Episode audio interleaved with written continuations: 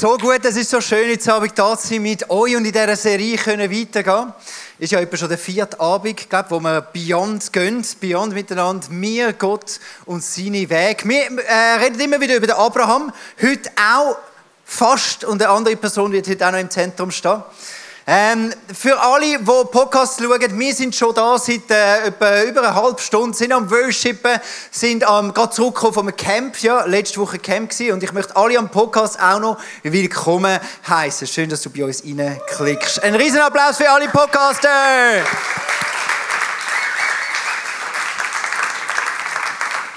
Ich möchte gleich heute Abend noch mal schnell das Camp-Revue äh, passieren lassen. Ähm, ich möchte aber vorher noch schnell eine Vorwarnung geben. Äh, das Thema vom heutigen Abend heisst «Auf Tiefgang mit Gott». Das heisst, ich werde ein bisschen tief reingehen und äh, vertraue mir bitte in dem drin Ich werde dich nicht äh, verarschen und ich, möchte vorsichtig mit diesen Gefühlen umgehen, die da rauskommen. Aber ich habe gemerkt, Gott berührt bei mir immer wieder Sachen und dann, glaube ich, ist es cool, wenn wir auf der Bühne ehrlich über solche Sachen reden. Und darum schauen wir jetzt zuerst mal nochmal zurück ins Camp. Mein Highlight in dem Camp sind ganz verschiedene Sachen mit Jesus passiert. Wir haben erlebt, wie jemand äh, ganz natürlich am Körper geheilt worden ist. Eine Person hat mir gesagt, ich habe mich noch nie in meinem ganzen Leben so leicht gefühlt wie jetzt, wo Jesus meine Lasten weggenommen hat. Ganz viele Leute haben Jesus gehört, das tiefste ihres Lebens reden. Und eines der Highlights ist natürlich immer die Taufe am Schluss vom Camp Donnerstagabend. Ich habe Bilder mitgebracht. Es ist unglaublich begeisternd zu sehen, wenn Menschen sagen, ja, ich möchte dem Jesus mein ganzes Leben lang folgen. Ich möchte an ihn glauben. Ich nehme das Geschenk an, das er gibt. Und äh, die vier Leute, die in das Wasser hineingestiegen sind, äh, dann haben wir sie getauft und nachher haben wir noch dort unten so einen Kreis gemacht, haben sie gesegnet und dann sind wir noch ins Zelt äh, und haben noch prophetisch gelost und ihnen eine Bibel gegeben. Und das ist unglaublich begeisternd, oder? Das du das auch? Vielleicht? Ich möchte jetzt an dem Punkt, genau jetzt, die Gefühle, die Gedanken, die du jetzt hast, über die möchte ich reden.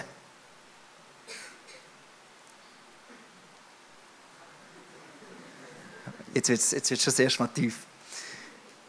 Wenn man über das redet, so ein bisschen, oder vielleicht bist du sogar im Camp und hast es miterlebt, hast es gesehen, dann gibt es die eine Reaktion und die ist euphorisch. Der ganze Himmel jubelt und tanzt, wenn Menschen ihr Leben Jesus geben. Sie sind gerettet worden und wie schön die Familie von Gott hat sich vergrößert.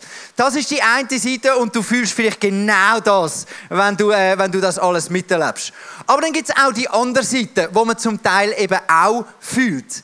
Du siehst, Gott tut etwas Krasses, Gott bewegt seinen Arm und es löst bei dir vielleicht ein bisschen weniger aus. Vielleicht hast du vorher gerade gedacht, wo du denkst, ja, die Taufe, Taufe. Ja, Taufe ist jetzt nicht so etwas unglaublich Spektakuläres. Also ich habe mich auch mal taufen lassen. Bei mir hat sich jetzt nicht alles geändert nach diesen Taufen. Ich habe eh schon sehr, sehr viele Taufen erlebt. Und irgendwann kommt ja dann wieder der Alltag und dann muss man ja auch wieder Christ sein, oder? Das ist ja nur eine Taufe. Also es ist jetzt auch nicht viel mehr. Und vielleicht denkst du sogar, ja, immer, jetzt, jetzt haben wir langsam genug über das Summercamp geredet. Ich bin die ich musste arbeiten. Und immer so der scheiß Camp after Hype, wo man nochmal nachher muss. Äh! Wirklich?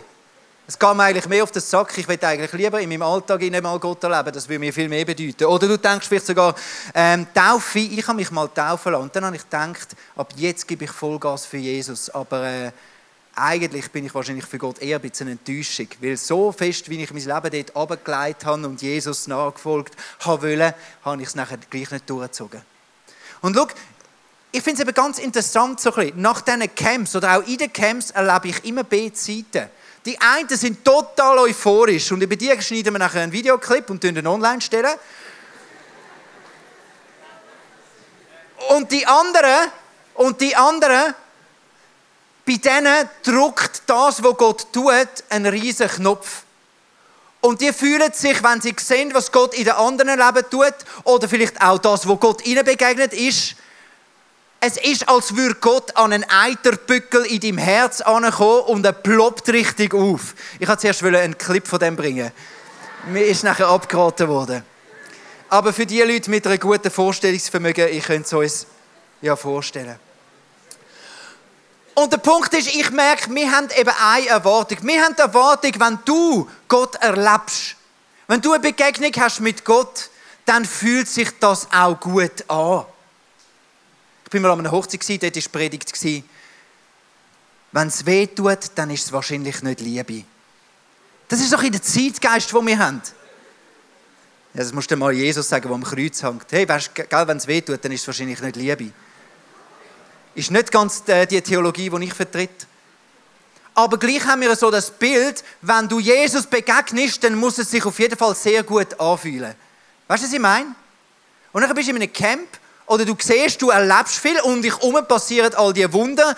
Es sollte dich ermutigen, es sollte dir einen, äh, einen Boost geben für dein Leben. Oder du siehst, ja, du siehst die Zeugnis, wo du weißt, wow, die Zeugnisse sind mega krass. Es sollte dich mit reinziehen und sagen, yes, jetzt gehen wir da Vollgas rein. Und gleich macht es etwas anderes mit dir. Und so eine Geschichte, wenn wir heute Abend anschauen, ich habe noch nie eine Predigt gehört über das, ähm, aber da ich merke, mein Leben ist unglaublich oft auch so, dass ich das merke. Ich erlebe zwar Gott in meiner Kirche, er tut etwas, aber es bewegt eher etwas Schwieriges in meinem Herz. Ich erlebe das sehr oft und darum möchte ich heute über das reden. Und ich merke jetzt schon, es ist schon eher tief über das, was wir heute reden. Die Geschichte, die ich mit euch anschauen möchte, heute, ähm, ist genau so eine Situation. Ich nehme euch mit Ihnen. Wir reden über den Abraham und über Sarah. Sarah, die Frau von Abraham. Und Gott begegnet ihnen auf vielleicht die krasseste Art und Weise, wie es in der Bibel überhaupt eine Begegnung mit Gott gibt. Nämlich Gott begegnet ihnen ganz physisch. Es steht, Gott sei gekommen in Form von drei Männern. Also nicht einfach, Gott hat einen Engel schnell vorbeigeschickt, das ist ja easy, das haben wir alle schon gehabt, sondern Gott kommt höchstpersönlich in Form von drei Männern. Vielleicht ist es der Vater und der Sohn und der Heilige Geist. Das kann, kann gut sein, dass es ein Bild für das ist. Die krasseste Begegnung, die man haben kann. Gott ist physisch da. Sie sehen ihn, sie hören ihn. Nicht einfach nur so ein brennender Dornbusch. Ich meine, das habe ich heute Morgen auch gehabt, Gott im brennenden Dornbusch. Aber physisch vor mir. Das ist die krasseste Begegnung Mann, ein Mensch gehabt hat. Und so begegnet ihnen Gott. In dem rein. Und dann äh, schauen sie zuerst mal, okay, jetzt müssen wir die irgendwie bewirten. Ähm, sie tun da irgendeinen äh, guten Nacht machen, tun da servieren. Und der Abraham hockt mit diesen drei Mann, also mit Gott, hockt er in dem Zelt rein und dann passiert Folgendes. 1. Mose 18, da sagte der Herr, nächstes Jahr um diese Zeit werde ich zurückkehren. Dann wird deine Frau Sarah einen Sohn haben. Sarah aber belauschte das Gespräch vom Eingang des Zeltes aus. Und da Abraham und Sarah beide alt waren und Sarah schon lange nicht mehr in dem Alter war, in dem Frauen Kinder bekommen, lachte sie leise. uh, ein Wunder erlebt. ja, Gott verändert unser Leben. Hey! Gott hat Menschen frei gemacht, noch nie so leicht wie zuvor. ja, ja. Ich kenne das Lachen. Ich kenne das Lachen. Wenn ich in die Berührung komme mit göttlichen Sachen, die er tut, mit Sachen, vielleicht sogar Verheißungen, wo Zara oder ist da und dann kommt, kommen die göttlichen Verheißungen, ja, ich werde das Kind bekommen. Wie krass. Und ich werde, ich werde die ganze Welt werde ich segnen durch das, was da passiert. Das ist etwas Großartiges. Aber das, was bei Sarah auslöst, ist, ein zynisches Lächeln. Ich weiß nicht, ob du Zynismus verstehst. Zynismus bedeutet eigentlich, du tust das, was eigentlich mega gut und mega schön ist und moralisch hochstehend, tust du in Dreck hineinziehen. Jetzt gibt es zynisches Reden und das habe ich amix noch gern. Zum Beispiel, ich liebe es, ähm, zum Beispiel, die Band, die Band hat heute sensationell gespielt. Ich bin wirklich begeistert von dem ganzen Worship-Team. Wirklich, die sind leidenschaftlich dabei, außer jemand. Ich möchte den Namen nicht sagen, wer es ist, aber könnt in euch fragen euch, wer es ist. Jemand finde ich gar nicht gut. Das ist für mich Zynismus. Das meine ich nicht ernst. Das ist ein Reden und das zeigt eigentlich, hey, ich will nie so denken. Ich mache sogar Witz darüber, sondern ich stehe wirklich hinter euch allen. Und ich habe euch wirklich die ganze Band gern und bin begeistert bei eurem Einsatz. Aber der Punkt ist, yeah, come on. Woo! Das, das ist zynisches Reden. Das mache ich wirklich amigs noch gern. Du kannst mir auch sagen, wenn es mal dir auf den Sack geht, dann sag mir es. mache ich irgendeine zynische Bemerkung und gehe weiter. Aber du kannst mir es gleich sagen. Das ist schon wieder zynisch. Ich bin immer zynisch. Ich bin schon wieder zynisch. Gell? Müsste so einen Buzzer haben. Dann vielleicht. Aber stell dir vor, hinter meinen zynischen Aussagen würde auch ein zynisches Herz sein. Sprich, ich würde wirklich da oben sagen und meinen, eine Person rühre ich dann übrigens nach dem Auftritt ab aus der Band raus. Wie crazy wäre das? Es wäre so irgendwie ein Dreck und so eine Bitterkeit und es würde auch eine Stimmung verbreiten von, es dem eigentlich noch?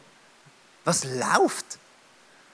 Und so das Zynische von wegen, es ist doch eigentlich etwas mega Gutes, sie geben Einsatz, das in Reaktion. Und das ist ein bisschen bei der Sarah gewesen. Gott hat sich Mühe gegeben, Gott hat seine Verheißung, Gott meint es gut und Gott hat wunderbare Sachen gesagt, aber sie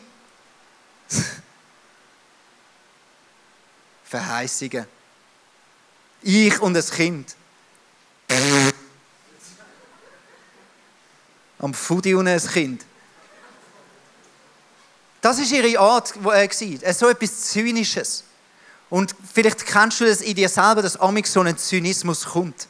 Und über diesen Zynismus, wo amix in dem kommt, auch wenn du amix Gott begegnest, oder gerade eben amix extrem, wenn Gott etwas tut bei dir, über diesen Zynismus möchte ich ein bisschen reden. Amix redet Gott in mein Leben und ich finde es überhaupt nicht lässig, was er sagt. Vor etwa zwei Jahren ist Gott zu mir gekommen und hat mir gesagt, Joel, also ich, bin so, ich habe so einen Guest-Speaker rumgeführt und habe mit dem geredet und dann irgendwann an dem Tag oder so, wo ich viel, und dann irgendwann kommt wie Gott und, und, und redet zu mir ganz klar, Joel, du bist ein General mit der Einstellung von einem Soldat und ich will das verändern. Jetzt sind sie in deinen Ohren mega geil, geile Verheißung. Yo, yo, yo. Der Punkt ist, ich will gar kein General sein. Ich will gar nicht auf dieser Bühne stehen da oben und sagen, hey, ich bin für den Pastor. Ich kann mich anschauen, ich bin für das geile Vorbild. Das will ich gar nicht. Das ist gar nicht mein Charakter. Ich will ein Soldat sein. Ich will eine Verantwortung haben für all das, was da passiert. Ich finde auch nicht immer alles geil, was da in der Kirche passiert. Aber ich muss nachher den Grind anheben. Ich, vielleicht will ich das gar nicht, Gott. Ich liebe es lieber, ich möchte wie ein Soldat sein. Ich möchte dort sein, wo es niemand sieht, dort treu meinen Job machen, weit weg von der Bühne. Ich möchte doch nicht mir einen Raum schaffen und mir das nehmen. Logisch, predigen ist noch lässig, aber da anstehen und sagen, hey, ich bin der Pastor, das ist im Fall nicht meins. Das ist überhaupt nicht mein Charakter. Und wo Gott das berührt hat, habe ich gesagt, ja, also... In meinem Wertesystem ist der Charakter von einem Soldat zehnmal höher als der Charakter von einem diktatorischen General. So habe ich gedacht. Und dass Gott das ändern will, das hat sich überhaupt nicht bei mir angefühlt. Und der ganze Prozess, dann, von dem wollen wir gar nicht erst reden. Wenn wir die Stelle anschauen, wo Sarah da gelacht hat bis jetzt steht ja im ersten Buch Mose, das ist am Anfang der Bibel. Und am Anfang der Bibel, da gehen Kapitel durch und sie überspringen das ganze Jahrhundert. Also dann passiert etwas, die Schöpfung und so. Nach ein paar Jahren später hat plötzlich der, der Adam und Eva haben schon, schon Kind, okay, äh, woher auch immer. Und dann noch ein paar äh, Seiten später, später ist weiter und plötzlich gibt es schon Tausende von Menschen.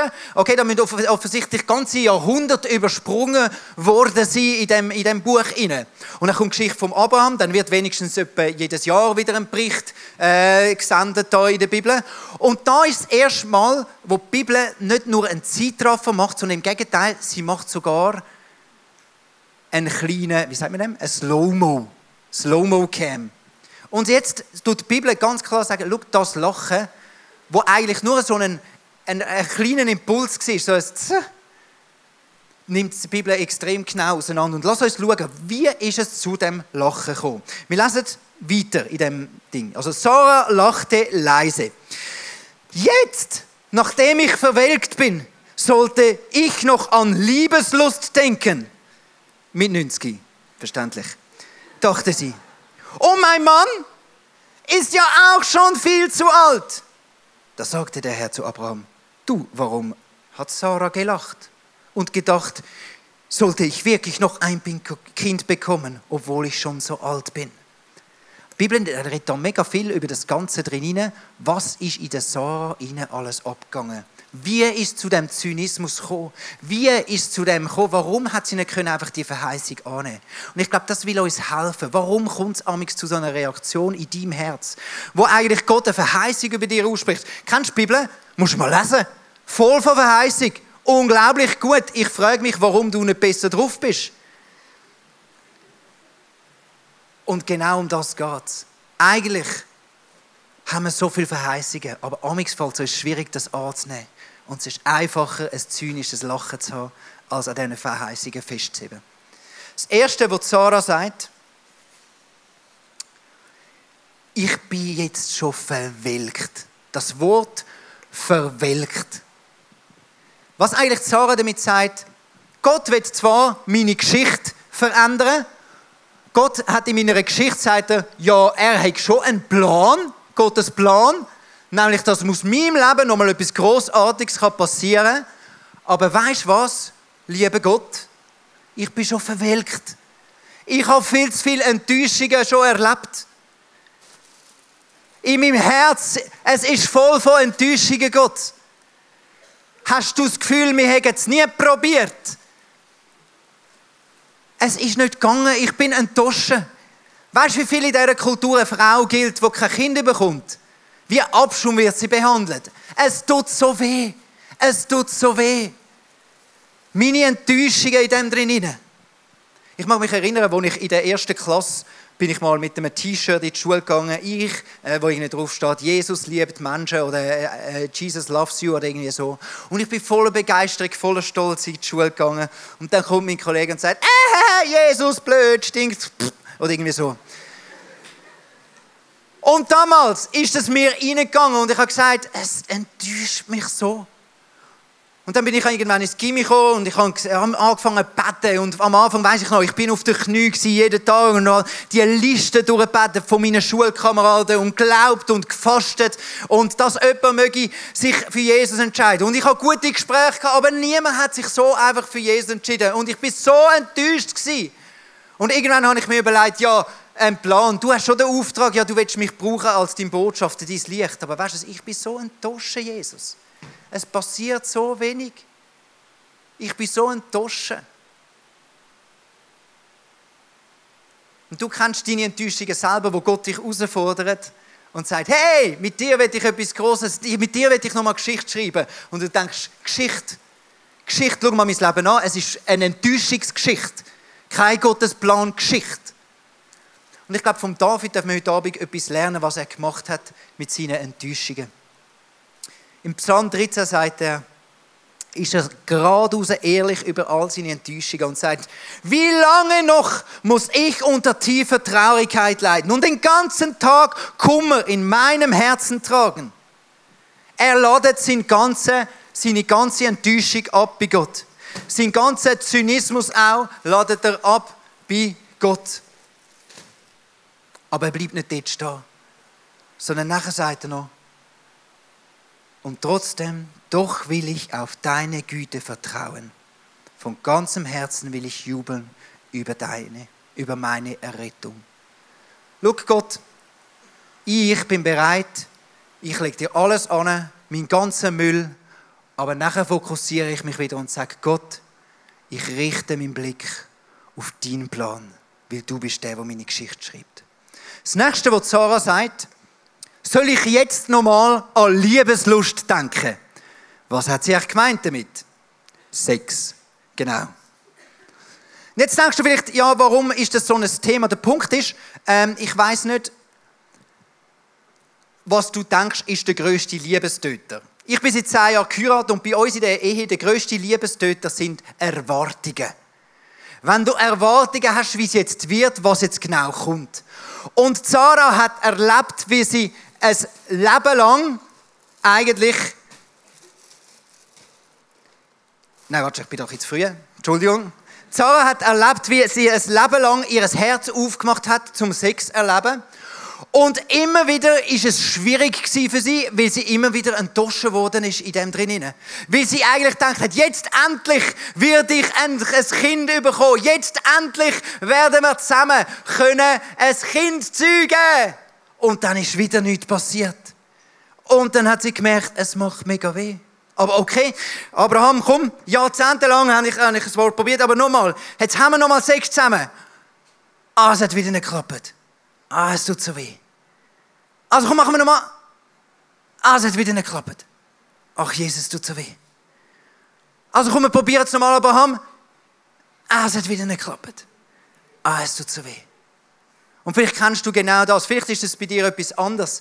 Aber Gott sagt amix in deinem, in deinem Herz innen, oder? Wo er, wo er eigentlich der Sarah jetzt sagt, hey, ich habe eine Erfüllung für dich. Ich sage dir, du wirst einen Sohn bekommen. Yeah! Aber sie sagt, weißt du was? Mein Herz ist schon abgestumpft. Ich habe schon zu oft probiert. Und ich kenne das vielleicht, hast du zu oft probiert, du hast zu oft schon bettet für endlich einen Durchbruch. Schon zu oft hast du deine Sucht bist du angegangen und hast glaubt und gefastet und es ist nichts passiert. Und zu oft hast du Leidenschaft, ich will in der Kirche mitschaffen und denkst, jetzt endlich kommt dein Durchbruch im Glauben und es ist nicht das gekommen, wie du es gehofft hast. Und irgendwann ist dein Herz einfach nur noch abgestumpft. Irgendwann tut dein Herz einfach nur noch weh bei allem drin und du denkst, nicht nochmal probieren, nicht nochmal probieren. Und der David wieder gibt uns einen Tipp und sagt, hey, gib deine Abgestumpftheit Gott an. Und dann im Psalm 50, der dreht Gott, wer mir seinen Dank bringt, der bringt mir ein Opfer dar, das mich ehrt. Und so ebnet er den Weg, auf dem ich ihm Gottes Rettung zeige. Schau, das eine ist, du bringst all deine Abgestumpftheit von deinem Herz, wo dich so krasse Geschichten nicht berühren, bringst du an zu Jesus. Das andere ist, du sagst, hey, um Gott, ich bin dir wieder dankbar. Ich richte mich wieder aus mit Dank. Dank, sagt da der Psalm 50, ist eine Waffe, ein Mittel, eine schlaue Idee, wie du wieder kannst auftun und plötzlich wieder Gottes Weg wieder kann in dein Leben. Das nächste, was Sarah sagt, Sarah sagt dann, schau jetzt mal meinen Mann an. Lieber Gott. Ich bin so frustriert, weil mein Mann, er ist eh schon viel zu alt. Und das ist das Nächste, wo Gott drin redet. Wenn es um deine Mitmenschen geht, oder? Dann sagt Gott, hey, bei deinen Mitmenschen, liebe Sarah, habe ich genau deine Bestimmung. Du hast die richtigen Leute rundherum, wo ich mit dir und deinen Menschen will ich genau deine Bestimmung erreichen. Du bist am richtigen Platz. Aber Sarah, sagt, ja, am richtigen Platz. Das kannst du schon sagen. Mein Mann ist jetzt zu alt. Weißt du, vor ein paar Jahren noch hat er seine Magd geschwängert. Und dort hat es geklappt. Bei der Magd hat es geklappt. Und jetzt bei mir ist er zu alt. Mega toll, Gott. Guter Plan, gutes Timing. Beim anderen hat es geklappt, bei mir hat es nicht geklappt. Und in diesem Vergleichen, du kennst es so, wenn Gott amix etwas tut oder dir eine Berufung gibt, amix kommt ein Vergleichen. Oder du siehst, wow, Gott berührt den so krass und geht mit ihm durch und anstatt dass dich anführt, sagst du, ja, und ich? Ich hätte im auch den Wunsch gehabt, dass mein Fuß geheilt wird. Bei mir ist nichts passiert, wo wir gebetet haben. Bei mir ist im Fall, mein Kollege, der wir dafür gebetet hat, hat sich nicht bekehrt. Und meine Taufe war nicht so schön im Meer. Ich habe mich in der Badwanne taufen lassen. Bring dies Vergleichen und leg das ab bei Jesus. Schritt Nummer eins. Und Schritt Nummer zwei, richt den Fokus wieder aus auf die Bestimmung, wo du hast. Und deine Bestimmung, das sagt Jesus, deine Bestimmung ist es, ein Segen zu sein. Deine Bestimmung, richt deine Augen, deine, deinen Fokus nicht auf das, einfach wo sind die anderen und was können die anderen besser, sondern richte, auf, richte deine Bestimmung darauf aus, wie kannst du ein Segen sein. Bring dies Vergleichen zu Jesus und richte den Fokus wieder aus. Das Letzte, wo sie sagt, Sarah, ich bin doch schon so alt. Ich bin doch schon so alt. Und schau, oftmals, wenn Gott so Sachen tut oder wenn du mit Gott unterwegs bist, dann bringt Gott plötzlich etwas führen, nämlich deine Schwäche. Und jetzt ist das Krasse. In der Bibel wird, oder im Neuen Testament wird deine Schwäche eigentlich gesagt, deine Schwäche, das ist eine Plattform, dass Gott kann Wunder tun. Gott hat ja am Anfang sogar gesagt, logisch jetzt, wo ihr so alt sind, aber genau jetzt möchte ich ein Wunder tun und euch etwas schenken. Super, hast du Schwächen, dann habe ich den Raum, zum endlich Wunder tun in deinem Leben. Nur der Punkt ist, ich gehe normalerweise mit meinen Schwächen ein bisschen anders um. und meine Schwächen sind schnell mein Winderwert. Wo ich, wo ich, äh, wo ich da zum, zum Pastor gekürt wurde, wurde, bin im 20s, hat man ja eigentlich einen anderen holen Und dann hat der nicht können, keine Zeit gehabt. Und dann haben wir gesagt, dann macht es halt der Joel. Ist auch gut. Nur der Punkt ist, das hat etwas in mir ausgelöst. Ich bin, nicht, ich bin einfach nicht so der klassische Pastor gewesen. Ich bin der Worship-Leiter gewesen, wo mir jetzt plötzlich in eine Pastorrolle hineingesteckt hat. Und niemand hat gewusst, kommt das gut. Nicht einmal ich habe gewusst, kommt das wirklich gut. Ich habe es gedacht und ich habe mal gefunden, ich mache es mal. Aber ich bin unglaublich unsicher gewesen. Und meine Unsicherheit wäre eine Schwäche gewesen, wo Gott hätte können sagen, und mit dem unsicheren Joel schreibe ich Geschichte und tue ich Wunder. Aber das ist nicht meine Perspektive sondern meine Perspektive war, es ist mir zum Minderwert geworden. Und wenn du minderwertig bist mit deinen Schwächen, es wäre so nicht nötig. Aber dann machst du drei, äh, vier verschiedene Sachen. Minderwert, das erste, was ich, äh, was ich dann gerne gemacht habe, ich habe es abgespielt. Meine Schwäche. Dann bin ich halt nicht so sicher. Aber was ist so, man muss ja nicht immer sicher sein. Dann habe ich halt eine Unsicherheit. Das ist doch nicht so wichtig, oder? Die Realität ist nur, einen unsicheren Leiter zu haben, ist nicht immer so geil. Für mein Team ist es nicht immer nur geil gewesen, dass der Joel Vögeli sich nicht so sicher gefühlt hat. Das Zweite, was du machst, du denkst, ja, ich bin zwar unsicher, fühle mich minderwertig, aber dann, weißt, dann haben wir noch ganz andere. Die anderen, das sind dafür die arroganten Siechen, weißt? Das, die anderen, die sind dann wirklich schlimm. Und der, und, und der andere dort, der hat Jesus dafür nicht einmal richtig ganz fest lieb. Ich liebe dafür Jesus von ganzem Herzen. Und du fängst an, die anderen abzudrücken, nur weil du Minderwert hast. Oder die dritte Variante, was du machen kannst, du fängst an prahlen. Du fängst an zu sagen, ja, ich bin zwar unsicher, dafür bin ich unglaublich intelligent und kreativ. Und ich muss euch jetzt einfach mal zeigen, wie krass intelligent und geistlich ich im auch bin. Wirklich, ich bin so geistlich, ich könnte fast auf dem Wasser laufen. Und das nächste, wo du, äh, nächste Reaktion, wie du mit Minderwert umgehst, irgendwann denkst du, okay, komm, ich lass doch einfach. Und äh, das ist genau das, warum der Find Minderwert liebt. Weil du irgendwann an den Punkt kommst, wo du sagst, weißt du was, meine Schwäche beweist doch eins, ich bin am falschen Platz, Gott braucht einen anderen, ciao zusammen. Und so oft habe ich davonlaufen. Aber dann gibt es noch eine Möglichkeit, dass du sagst, dein ganzer Minderwert wie Sarah, Gott, ich lege dir an ans Kreuz und ich fokussiere mich wieder und glaube das, was du sagst, in meiner Schwachheit bist du stark. Wenn wir die ganze Geschichte anschauen, wenn wir das alles anschauen, was bei Sarah die, Begegnung mit Gott eigentlich ausgelöst hat, oder wo sie gesehen hat, die Verheißung, oder Gott kommt ihr Leben und sie ist zynisch geworden, sie hat ein zynisches, müdes Lächeln über, über für Gott. Dann das wahrscheinlich, was sie hat am liebsten gemacht sie hat sich am liebsten wahrscheinlich verkochen. Und das steht da so, weil dann steht, lassen wir nachher, Sarah hatte Angst und behauptete, ich habe gar nicht gelacht. Und Gott sagt, doch, du hast gelacht. Und das ist so, der Bibelvers, kannst du doch denken, ist doch eigentlich, warum steht der drin? Der Punkt ist genau der, du, bei dir löst das vielleicht amigs, wenn du so Sachen siehst oder Gott tut etwas oder die anderen sind so krass mit Jesus unterwegs oder es passieren Wunder oder, oder du liest etwas in der Bibel, wo für dich gelten sollte und es löst Negatives aus, dann haben wir grundsätzlich immer das Gefühl, etwas stimmt nicht mit uns. Irgendetwas ist doch falsch in uns inne. Irgendetwas müssen, wir müssen doch jetzt jubeln. Und wenn ein Gott kommt und sagt, hey, ich sehe, du bist zynisch. Nein, bin nicht zynisch. Ich bin leidenschaftlich für dich, Jesus. Voll. Einfach auf eine andere Art. Und Gott sagt, ist mir schon gut. Ich habe es gesehen. Und ich habe eine Lösung. Und jetzt wollen wir zusammen schauen, wie Gott mit dieser Sarah umgeht. Wenn wir weiterlesen, drei Kapitel weiter lesen wir. Sarah wurde schwanger und bekam einen Sohn. Abraham wurde Vater, obwohl er schon sehr alt war. Genau zu der Zeit, die Gott vorausgesagt hatte. Dieses Learning, das ich mir wünsche für dich, Nummer eins. Wenn Amix, Jesus oder Begegnungen mit Gott oder Begegnungen mit Wunder bei dir negative Sachen auslösen oder ein Zynismus oder ein müdes Lächeln, bedeutet das noch lange nicht, dass Gott nicht zum Ziel kommt mit dem Leben.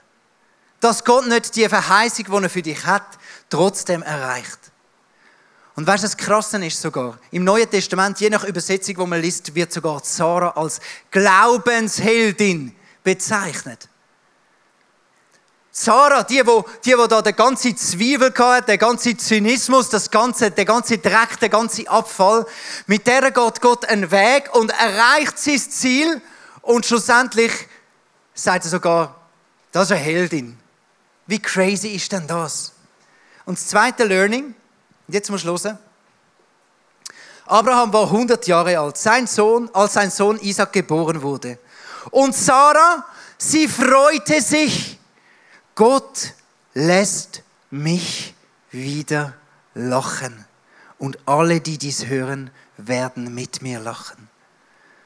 Weißt du, wo Gott, wo Sarah der erste Reaktion ist, das zynische Lächeln. Wo Gott gekommen ist und etwas, etwas da hat, die Verheißung und ihre Reaktion war, ja, ja, schon gut. Wenn ich die Bibel lese und all diese Sachen, das zynische Lächeln bringt mir das führen. Du meinst eh nicht mich, aber Gott hat ihr zynisches Lächeln in ein echtes Lächeln, in ein ansteckendes Lächeln sogar verwandelt. Und schau, das ist für mich die große Gnade von unserem Gott wo viel größer daran interessiert ist. Sein Hauptplan ist nicht nur okay, jetzt Hauptsache die Sarah und der Abraham kommen das Kind über und der Rest interessiert mich nicht. Sondern Gott baut da mit in eine Geschichte ein von einer Person, wo das tiefste Schmerz erleidet. Wo das tiefste in dem drinnen eigentlich nicht ready ist für das, was Gott mit ihr tun will. Wo eigentlich wenn Gott kommt und da Wunder tut, was etwas Negatives auslöst, wo eigentlich frustriert ist, verletzt ist, völlig überfordert mit der Situation. Und Gott sagt sich, Sarah, ich möchte dir nicht nur dein Ziel erreichen lassen. Ich werde den Lauf mit dir vollenden, aber noch mehr. Ich werde dein zynische Lächeln verwandeln in ein echtes Lachen. Und das ist Gottes Absicht mit deinem Leben, mit unserem Leben. In all dem drin, wo wir sind. Gott will nicht einfach nur, dass du dein Ziel erreichst. Gott will all deinen Müll dir abnehmen. Und all dein Zynismus, überall dort, wo du dich nicht kannst freuen ab all dem Guten, wo Gott tut. Dort, wo du deine Verheißungen, wo, wo dir zustehen, nicht kannst annehmen. Dort, wo du die guten Gedanken von Gott dir mehr Frust auslösen als eigentlich Freude. Dort geht Gott mit dir den Weg und führt dich in ein echtes Lachen wieder rein. In eine Freiheit von allem Müll, von allem Frust. Und Jesus, heute Abend wünsche ich mir genau das. Heute Abend, wenn wir ehrlich werden von dir,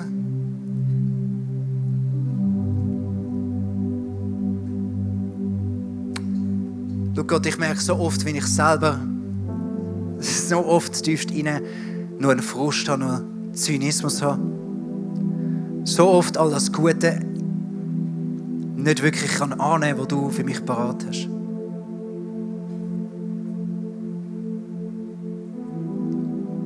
Jesus, so oft ist mein Herz ist abgestumpft. Ich bin enttäuscht. So oft, Jesus, vergleiche ich mich mit anderen und es tut weh. Und so oft fühle ich mich einfach nur minderwertig, weil ich zu viel Schwachheit habe. Und heute Abend, Gott, bring mir all diesen Shit einfach dir an. Jesus, du bist der Einzige, der all die, die Last und all der Frust und all das kann tragen. Und wir legen es dir an. Und wir richten uns nochmal aus, Jesus, nach deinen Gedanken, die du hast über unser Leben.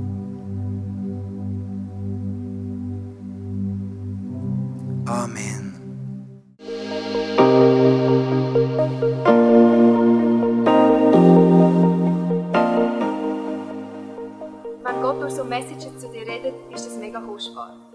Den Schatz unbedingt mit in deinen Alltag. Vielleicht machst du gerade noch eine Notiz zu diesem Thema oder redest mit Jesus in einem Gebet noch selber drüber. Es ist unsere Leidenschaft als ICF 20s, junge Menschen zu begleiten auf ihrem Weg mit Gott und sie dabei zu unterstützen. Hey, und wenn du den ICF 20s willst besser kennenlernen dann komm doch vorbei. Wir treffen uns jeden Freitagabend in der Samsung Hall in Stettbach. Du findest uns natürlich auch online, auf Social Media wie Instagram, Facebook und Snapchat. Dort kannst du dich informieren über Smart Groups, Camps oder was sonst noch so läuft bei uns in der Kirche. Danke fürs Hineinklicken. Bis zum nächsten Mal.